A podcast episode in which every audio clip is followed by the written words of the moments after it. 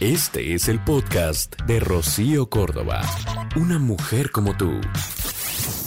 Oye, pues luego andamos así corriendo y muy clavadas en la chamba, pero la casa, las responsabilidades, en el sub y baja y, y empezamos a descuidar a los cuates, a los amigos, a las amigas, a esas que digamos que son literalmente un bálsamo para el alma cuando andamos cargando al mundo entero. Así que, amiga, date cuenta que hay que cuidar a las amigas. Cuida a todas esas personas que están siempre para ti. No vas a encontrar, digamos que, una buena amiga en cualquier lugar. O sea, no es enchilame otra, como decimos.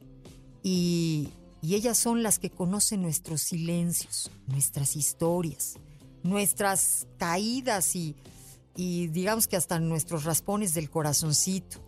No puede haber algo más maravilloso que contar con alguien con quien te entiendes solo con la mirada. Hay gente que tiene que sacar amigas emergentes así a este, diferentes alturas de la vida, pero si tú tienes a buenas amigas eh, de hace años, quiérelas, procúralas, tenles algún detalle, este, alguna llamada, eh, date espacio. Este, santo que no es visto, ¿cómo dicen? Este, santo que no es adorado, pues es que te tienen que ver.